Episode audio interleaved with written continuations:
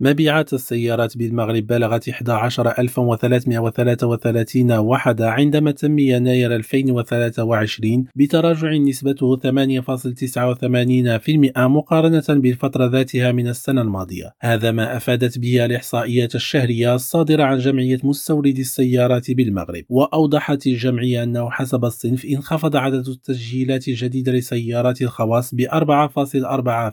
إلى 10493 وحدة برسم الشهر الأول من السنة الحالية في حين بلغ عدد السيارات النفعية الخفيفة 840 وحدة مسجلا بذلك تراجعا بنسبة 42.54%